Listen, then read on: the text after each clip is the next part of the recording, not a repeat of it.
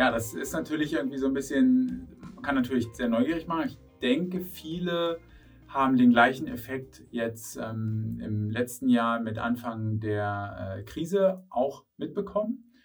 Und zwar war es bei mir relativ einfach. Ich habe vor ein paar Jahren die Location meines Büros gewechselt und habe so die Zeit, die ich zum Büro laufen musste oder wollte, das war eher eine, eine Wollensentscheidung, ich habe ja jahrelang immer im Homeoffice gearbeitet, ähm, die Zeit habe ich sozusagen mir wiedergeholt und das Büro näher an, mein, ähm, an meinen Wohnort rangeholt und habe dadurch halt extrem viel Zeit gespart. Also ich glaube, das waren so eine halbe Stunde bis ähm, 40 Minuten pro Tag, die ich gespart habe und die ich dann natürlich, und das jetzt kommt sozusagen der Witz an der ganzen Sache, ähm, die ich dann natürlich sozusagen früher arbeiten konnte.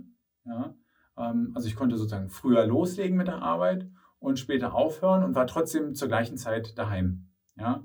Also ähm, ist das Umziehen des Büros, da man das ja dann, ähm, oder da ich fünfmal die Woche ins Büro gehe, in der Regel ähm, für vier ungefähr vier Wochen, ja, ähm, hat man das natürlich potenziert und dadurch spart man, beziehungsweise andersrum verdiene ich natürlich ähm, wesentlich mehr. Und das ist jetzt, glaube ich, für viele, die im Homeoffice sind, äh, etwas ähnliches. Ich habe zum Beispiel vor ein paar Tagen mit ähm, äh, einem Kunden telefoniert und der hat mir erzählt, der hat jetzt angefangen mit Sport. Das ist natürlich auch so, das macht er jetzt zu Hause und früher ist er in der gleichen Zeit halt zu seinem Arbeitgeber gefahren. Jetzt macht er das früh zu Hause. Ist ja auch etwas, was er sonst nach dem Arbeitstag hinten noch rangehangen hätte.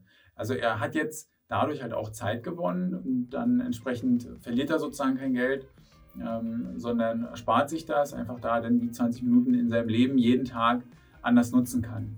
Und deswegen glaube ich auch, dass viele das ähm, schon irgendwo erlebt haben. Ja, das also so gehe ich letztendlich an die Themen ran. So überlege ich mir, wie kann ich irgendwie gewisse Sachen verbessern, beziehungsweise wo gibt es Möglichkeiten vielleicht mal ganz spannend, bringt den einen oder anderen vielleicht auf ähm, ja, einen oder anderen Gedanken da irgendwie ähm, ja, mal was anzupassen. Und sonst, ähm, ja, ich freue mich, wenn wir uns bei der nächsten Folge wieder hören und ähm, bis bald.